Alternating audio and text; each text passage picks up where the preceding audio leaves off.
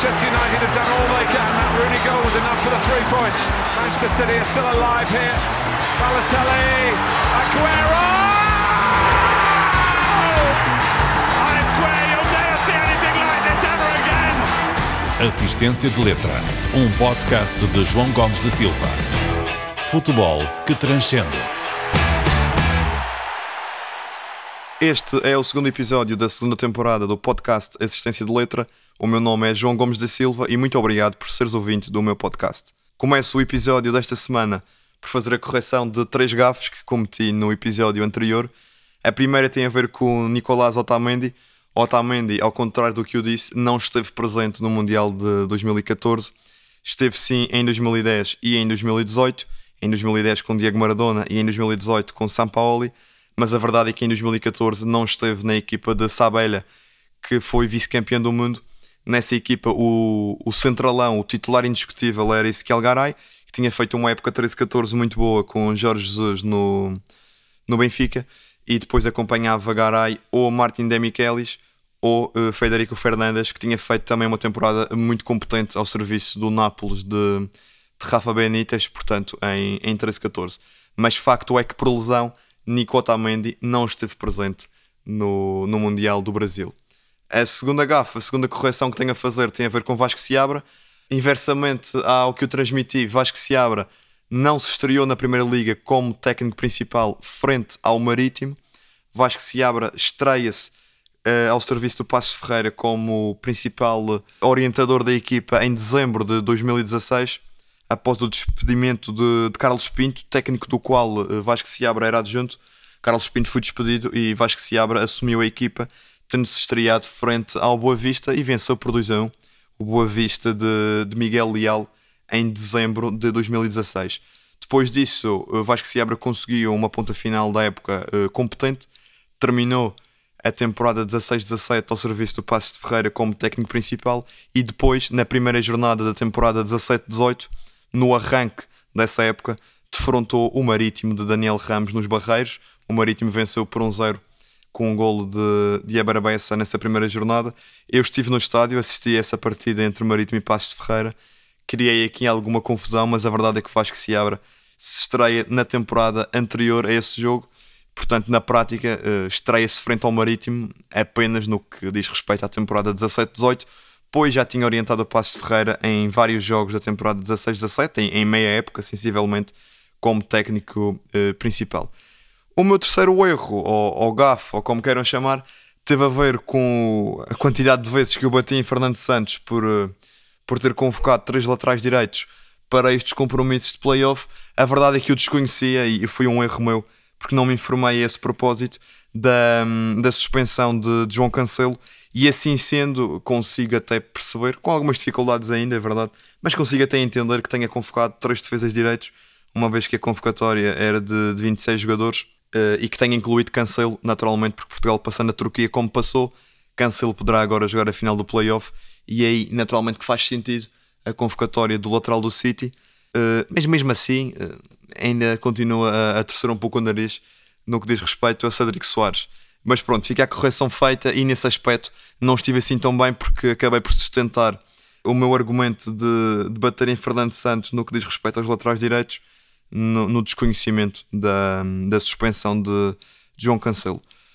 Posto isto, o, o tema da semana, ou os temas que aqui vou falar neste episódio, são todos em torno do, do playoff de acesso ao Mundial. É, é o tema do, do momento futebolístico.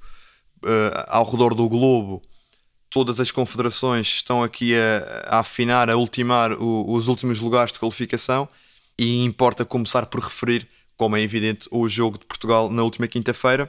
Portugal bateu a Turquia por 3 bolas a uma. Otávio, Diogo Jota e Mateus Nunes marcaram para Portugal e Burak Ilmaz marcou para a equipa turca. O que é que eu tenho a dizer deste jogo? Primeiro, correu bem, é verdade. Fernando Santos acaba por encontrar ali uh, uma equipa tendo em conta também as ausências e, e, e, posto isso, encontrar ali uma equipa eventualmente muito perto do, daquele que será, eh, daquela que será a melhor apresentação, a melhor disposição em campo para a equipa uh, de Portugal, mas eu continuo a achar que Fernando Santos fez coisas mal e que correu ali alguns riscos e tomou algumas decisões difíceis de compreender. Então, num jogo em que Rubem Dias está lesionado, Pepe está com Covid e Fernando Santos precisa de se socorrer de uma dupla que, que salvo erro, tinha alinhado apenas uma vez num, num amigável, frente ao Qatar, creio eu, uma, uma dupla de recurso constituída por José Fonte, que, que já tem a idade que tem, e ao seu lado Danilo, adaptado a central. Neste contexto, então Fernando Santos lembra-se de lançar Diogo Costa num jogo tão decisivo quanto este. Eventualmente, o fator de ser no estádio do Dragão terá pesado, porque estaria a jogar em casa, mas mesmo assim tenho algumas dificuldades, tenho, tenho sérias dificuldades em entender que sentido é que fez esta estreia de Diogo Costa. A verdade é que correu bem, e, e agora é, certamente que, que, podemos dizer isso, e depois do jogo é, é mais fácil falar, isso é um facto. Mas poderia não ter corrido assim tão bem ao lançar Diogo Costa numa partida destas, sentando Rui Patrício, algo que eu tive alguma dificuldade em entender, ainda para mais tendo em conta que havia tantas alterações na defesa e que depois no próprio meio campo Fernando Santos não colocou ninguém com características mais defensivas, não colocou um 6 que também pudesse dar outra cobertura aos centrais que estavam ali numa situação de improviso, uh, Fonte e Danilo, porque Danilo estava a jogar a central, porque Rubén Neves está lesionado, porque João Palhinha também não foi convocado, vá-se lá saber porquê, e porque, graças a Deus, o William Carvalho, aí ainda bem que o senhor engenheiro deixou o William no banco e não colocou de início o, o médio defensivo do Betis. Feita toda esta conjugação de uma dupla de centrais improvisada, de não jogar ali com um 6 que pudesse dar outra consistência defensiva, porque Moutinho é muito competente e trabalhador, mas é obviamente também já não tem idade para grandes correrias e para grandes desgastes para a frente e para trás, também não é um jogador fisicamente possante e portanto acho que esta conjugação de guarda-redes centrais médio mais recuado tinha mais coisas para correr mal do que para correr bem. A verdade é que Portugal, apesar da Turquia ter bons valores, é uma equipa superior. E mesmo com todas estas contingências, com a ausência de João Cancelo na ala direita, com uma dupla de centrais improvisada e passar de Pepe Rubem Dias para José Fonte Danilo é um downgrade enorme e isso é incontornável. E depois ainda, por iniciativa ou por... Um, Fernando Santos achou que o devia fazer e até correu bem, mas pelo desígnio do, do nosso selecionador, lançou Diogo Costa numa partida como estas. Esta conjugação tinha tudo para correr muito mal, felizmente que não correu. Uh, Portugal fez um jogo muito competente. É claro que sofreu mais do que deveria, e isso é, é a imagem de marca de Fernando Santos, que ou não consegue uh, os objetivos, ou quando os consegue, é ali na, na Baía das Almas, como dizia um, um antigo selecionador nacional, Luís Filipe Scolari, utilizou essa expressão após a qualificação frente à Finlândia para o Euro 2008, num empate a zero bolas que depois deu aso a, a uma grande caricatura de, de Scolari com a, com a célebre frase de do burro sou eu. Mas a verdade é que foi mesmo na Baía das Almas e Portugal podia ter tido aqui um dissabor muito grande. Constrói uma vantagem cedo, uma vantagem estável na partida. Faz o 2-0 numa primeira parte muito boa de, de Otávio. Já farei um parênteses em relação a Otávio mas é uma, uma primeira parte muito competente de Portugal. Diogo Jota faz o segundo golo uh, e a equipa de Fernando Santos, a seleção de todos nós, constrói uma vantagem sólida na primeira parte. Com, com bola, com os dois no meio campo, Bruno Fernandes e, e Bernardo Silva, que é, é, é, de caras, já há muito tempo que estava de caras, que o miolo da seleção deveria ser este e aproveitar o, o perfil de Bruno Fernandes e de Bernardo Silva, a criatividade e toda a qualidade individual eh, e de leitura de jogo, também de meia distância, no caso de Bruno Fernandes, que emprestam à equipa, fazer essa junção entre os jogadores que atuam em Manchester, em clubes diferentes, e depois, neste caso, foi Moutinho, mas em condições normais, um médio mais posicional, que poderá ser Danilo ou Rubem Neves, sendo que Rubem Neves também traz uh, outras competências do meio campo para a frente, mas já estou a dispersar um pouco. Mas a verdade é que este meio campo funciona muito bem sempre achei que nos últimos anos era por ali uh, a chave do sucesso da seleção em termos de setor intermédio, com Bruno e com, e com Bernardo, funcionaram muito bem. Otávio e Jota no, no apoio cristiano também estiveram muito bem. E essa rotina, essas, essas dinâmicas uh, acabaram por, uh, por dar um, uma grande vantagem a Portugal no primeiro tempo. Numa, numa, eu, eu não vi o jogo em direto, tive depois a oportunidade de, felizmente que hoje em dia as tecnologias permitem-nos isso, voltei a ver a partir do início para não estar aqui a falar de cor. E Portugal de facto faz uma primeira parte muito assertiva, senhor de si próprio, a mandar no jogo, empurrado por um público fantástico num estádio do Dragão cheio, a motivar Portugal no caminho para o Qatar. E Portugal faz uma primeira parte muito boa. Na segunda parte adormeceu, que é o apanágio de Fernando Santos, é a tal Baía das Almas, que é complicar o que é fácil. A questão podia ter ficado resolvida muito mais cedo. Portugal adormece na partida, permite que a Turquia, através de algumas combinações e também de, de alguma maior presença pelo setor eh, intermédio, onde a Turquia tem jogadores que fazem a diferença, como o, o próprio uh, e creio que ele tem envolvimento no gol dos turcos, acaba por entrar na área de Portugal em jogo apoiado e Burak Yilmaz reduz para 2 a 1. Ora, Portugal a vencer por 2 a 1 deveria ter tido uma postura confiante de procurar imediatamente o 3 a 1, de matar o jogo, que supostamente já deveria estar morto e enterrado com o 2 a 0, mas tendo dado essa margem à Turquia, mais confiante e assertivo ainda, eh, deveria ter sido eh, a nossa seleção. Mais confiante e assertivo, aliás, devia ter sido a nossa seleção, mas a verdade é que não foi. Permitiu que a Turquia reduzisse, como eu estava a dizer, e depois, aos 85 minutos, há um penalti para a seleção turca. Para bem de Fernando Santos e todos nós, Burak Ilmaz conseguiu fazer o mais difícil e colocou a bola por cima da baliza. Mas se aquela bola do avançado turco entra na baliza de Diogo Costa, a Turquia faz o 2-2 e muito provavelmente forçaria o prolongamento. Ora, forçando o prolongamento e conhecendo eu a maneira de operar desta equipa de Fernando Santos, eu acho que todos nós sabíamos o que é que ia acontecer. A Turquia ia eventualmente conseguir chegar à qualificação, seja por um terceiro gol no prolongamento, porque Portugal ia acusar o nervosismo, ia ver um filme que já vi algumas vezes com o senhor engenheiro e a confiança vinha toda para ali abaixo, ou quanto muito o jogo até poderia ir a penaltis e Portugal tinha tudo a perder e a Turquia não tinha nada a perder eh, e as coisas podiam ter corrido mesmo muito mal. Em relação a aspectos mais individuais, dentro das contingências e das ausências, os tais quatro que eu falava, aquele, aquele losango entre Diogo Costa, Fonte, um, Danilo e Motinho, podia ter corrido mal, a verdade é essa, já o disse, mas a verdade é que a experiência, a experiência de todos estes elementos, à exceção do Diogo Costa, mas Motinho, Danilo e Fonte, veio ao de cima e até deu para, para camuflar a gritante e mais que óbvia falta de rotinas, por motivos óbvios de, da, da falta motivos evidentes da falta de disponibilidade para esta partida dos habituais titulares. Depois, no meio campo, como disse, Bernardo e Bruno Fernandes competentes.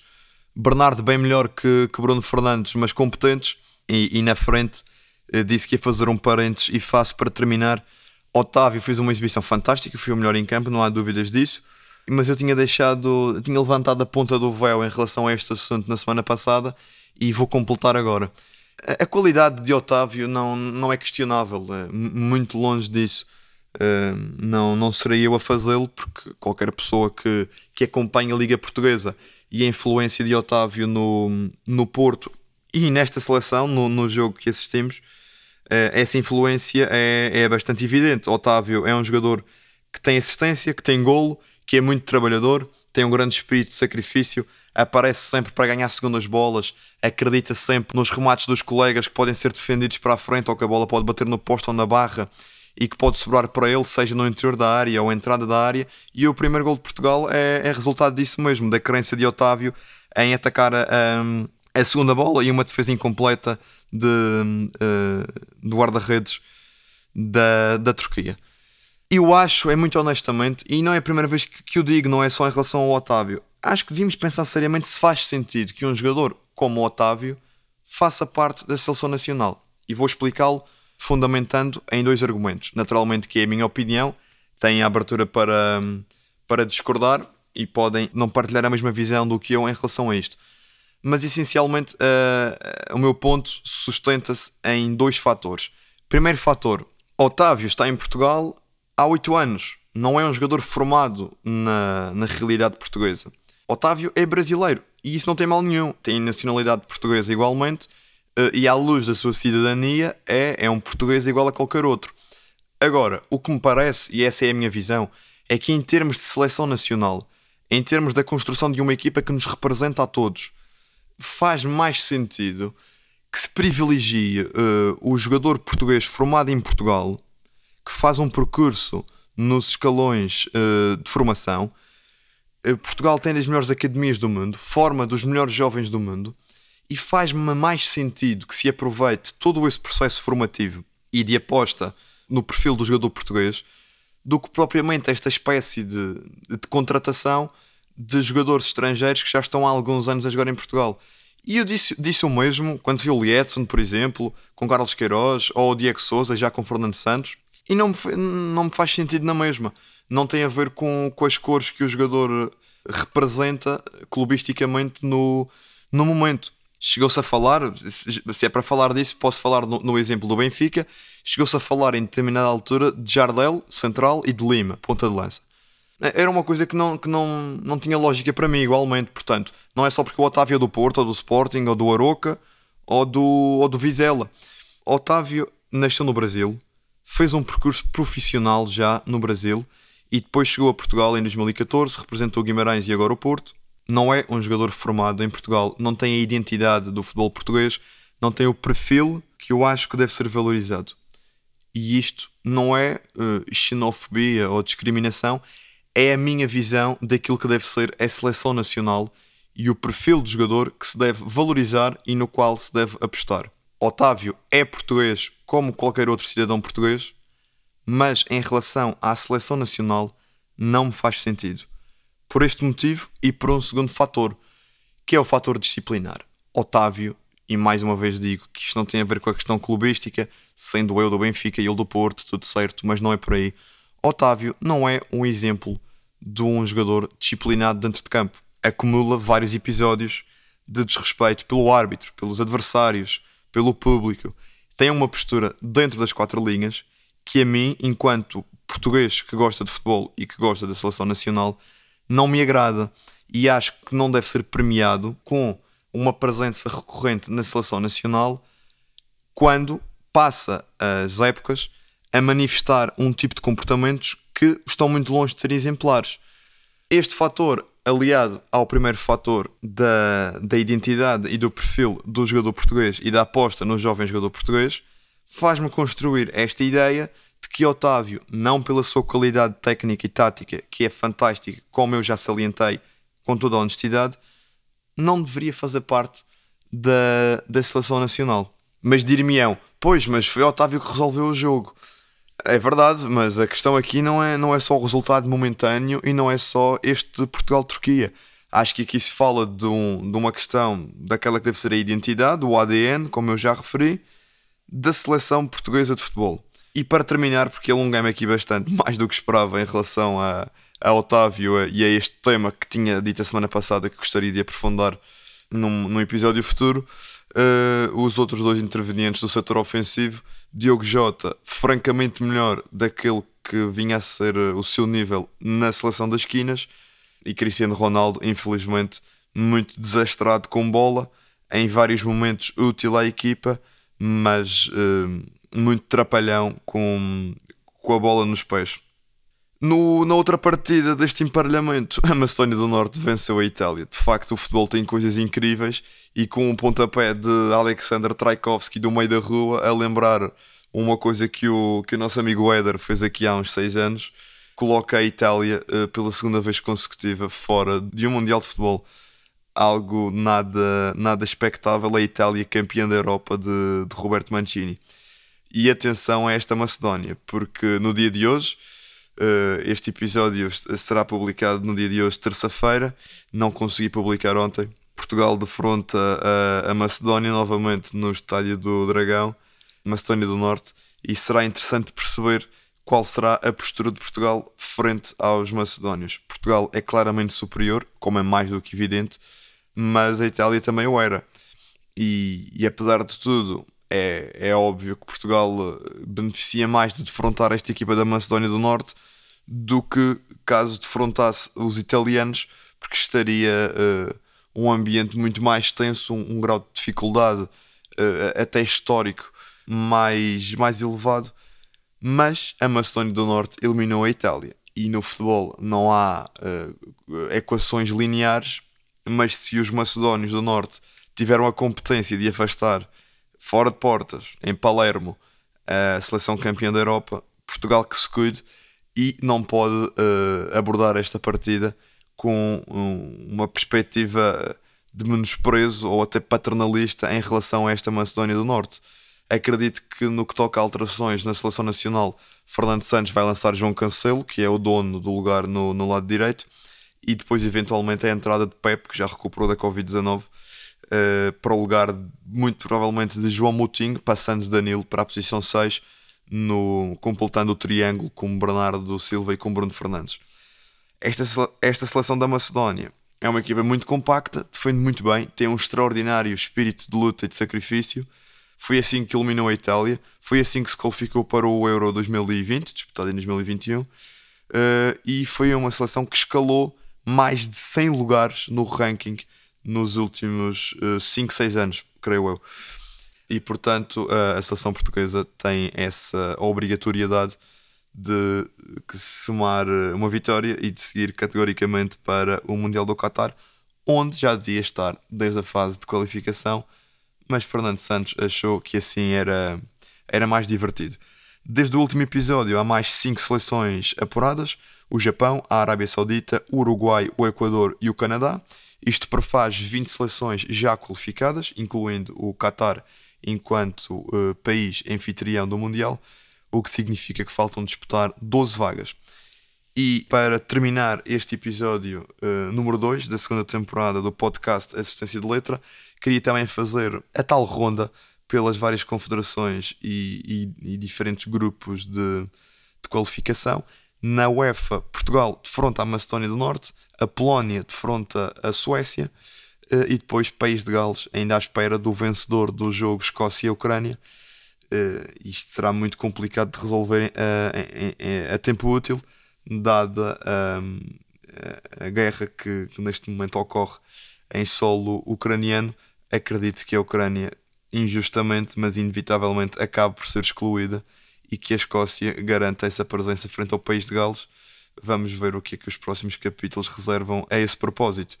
Em África há também hoje os cinco jogos da segunda mão na primeira mão tivemos República Democrática do Congo a empatar com Marrocos a uma bola, Camarões 0, Argélia 1, o Mali perdeu em casa com a Tunísia por 1-0, Ghana e Nigéria anularam-se 0-0 em Acre, o Egito venceu por 1-0 o Senegal na reedição da, da muito recente final da CAN. São jogos muito equilibrados, jogos com poucos golos neste playoff uh, africano acredito que Marrocos, eh, não só pelo resultado, mas também pelo estatuto, Marrocos, Argélia uh, e Tunísia, curiosamente, tudo seleções de, que se costuma chamar África Branca, portanto, acima do, do Sahara, tenham um favoritismo. No Ghana, Nigéria, até pelo 0-0, vejo um jogo bem mais equilibrado, mas com até um favoritismo histórico para, para a seleção nigeriana, que jogará em casa à segunda mão. E depois no Egito-Senegal, acho que há de destacar aqui um, um jogo mais interessante. O Egito venceu por 1-0, mas acredito que em casa o Senegal, atual campeão e título da CAN, tenha a capacidade de dar a volta ao texto. É verdade que é um pouco redutor dizer que o Egito só tem Mohamed Salah, mas a verdade é que podemos acrescentar aqui Trezeguet e uh, Mohamed El Neni como jogadores que também têm algum, algum cartel europeu e alguma montra de outro patamar, mas no fundo não passa disto. E Salah é um, um pouco um, um homem só na seleção de, de, Carlos Queiroz. Já do outro lado existe Eduardo Mandi, guarda-redes do Chelsea, uh, do Nápoles. O meio campo é, é fortíssimo fisicamente e, e, na dimensão física que, que consegue emprestar a partida com Idrissa Ganagaye, uh, Mandi do, do Leicester, o médio centro, e também o Chico Koyate do, do West Ham. E depois na frente ainda há Mané, Sarr, Uh, por exemplo, uh, até Keita Baldé, que não foi titular uh, na primeira mão. Há muito para onde escolher. Isto são todos jogadores com carimbo de Premier League, de, de Premier League exatamente, à exceção de, de Khalidou Koulibaly. Todos os outros que eu enumerei passaram pelo principal escalão do futebol inglês, têm uma grande experiência a esse nível e acredito que o Senegal consiga inverter uh, a tendência de eliminatória e chegar ao Mundial do Qatar, deixando pelo caminho o Egito de, de Carlos Queiroz. Depois, na América do Sul, falta apenas definir quem segue em quinto lugar para o Playoff Intercontinental, que será disputado frente a, a uma seleção da um, asiática. O Peru, à partida, confirmará o favoritismo, uma vez que só depende de si uh, e defronta em casa o, o, o Paraguai que já não conta para a equação porque já não pode lá chegar, e portanto teremos muito provavelmente a Colômbia e o Chile fora do, do Mundial do, do Qatar. E como dizia eu, este quinto classificado vai uh, defrontar depois a equipa que sairá do play-off de terceiros lugares do, dos grupos asiáticos. Muito provavelmente, a Austrália já garantiu o lugar nesse play-off e depois, muito provavelmente, uh, entre Emirados Árabes Unidos e, e o Iraque, sendo que o Líbano ainda pode, aqui com uma conjugação de resultados muito favorável, lá chegar, mas dificilmente não será a seleção dos uh, Emirados Árabes Unidos que, que, recebe a Coreia do Sul, que já está qualificada e, e a equipa de Paulo Bento poderá apresentar um ritmo mais baixo em função disso. E portanto, o vencedor deste jogo entre a Austrália mais o terceiro classificado do grupo asiático defrontará depois no playoff intercontinental a quinta classificada da CONMEBOL. Na América do Norte, uh, com a recente qualificação do Canadá, Estados Unidos e México, também já é líquido que pelo menos um destes se qualificará, sendo mais que provável que se qualificarão ambos, ficando depois o, o quarto lugar entregue à Costa Rica, que seguirá assim sendo também para um playoff intercontinental desta feita frente ao vencedor do grupo de qualificação da Oceania no amanhã a formação da Nova Zelândia de fronte às Ilhas de Salomão para que se apurem uh, todas as vagas restantes de qualificação para o Campeonato do Mundo Qatar 2022. E está feito. Este foi o segundo episódio da segunda temporada do podcast Assistência de Letra. O meu nome é João Gomes da Silva. Volto a agradecer a preferência pelo meu podcast. Cumprimentos e até ao próximo episódio. Manchester United have done all they can. That Rooney goal was enough for the three points. Manchester City are still alive here. Balotelli, Aguero!